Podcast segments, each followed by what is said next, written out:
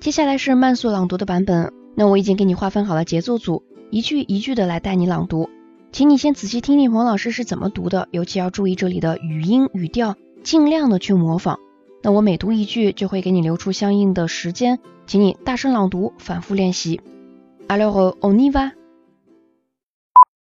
François, soixante-cinq ans, retraité, Nice.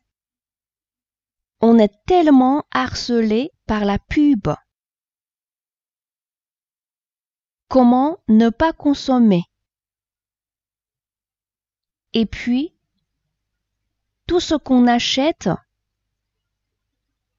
a une durée de vie de plus en plus courte. On devrait réparer davantage les appareils ménagers, par exemple. Quand ils tombent en panne, on ne se pose même plus la question. On jette et on rachète. Voilà，这篇文章我们就朗读到这里。下一篇文章，彭老师会继续带着你来朗读。À la prochaine。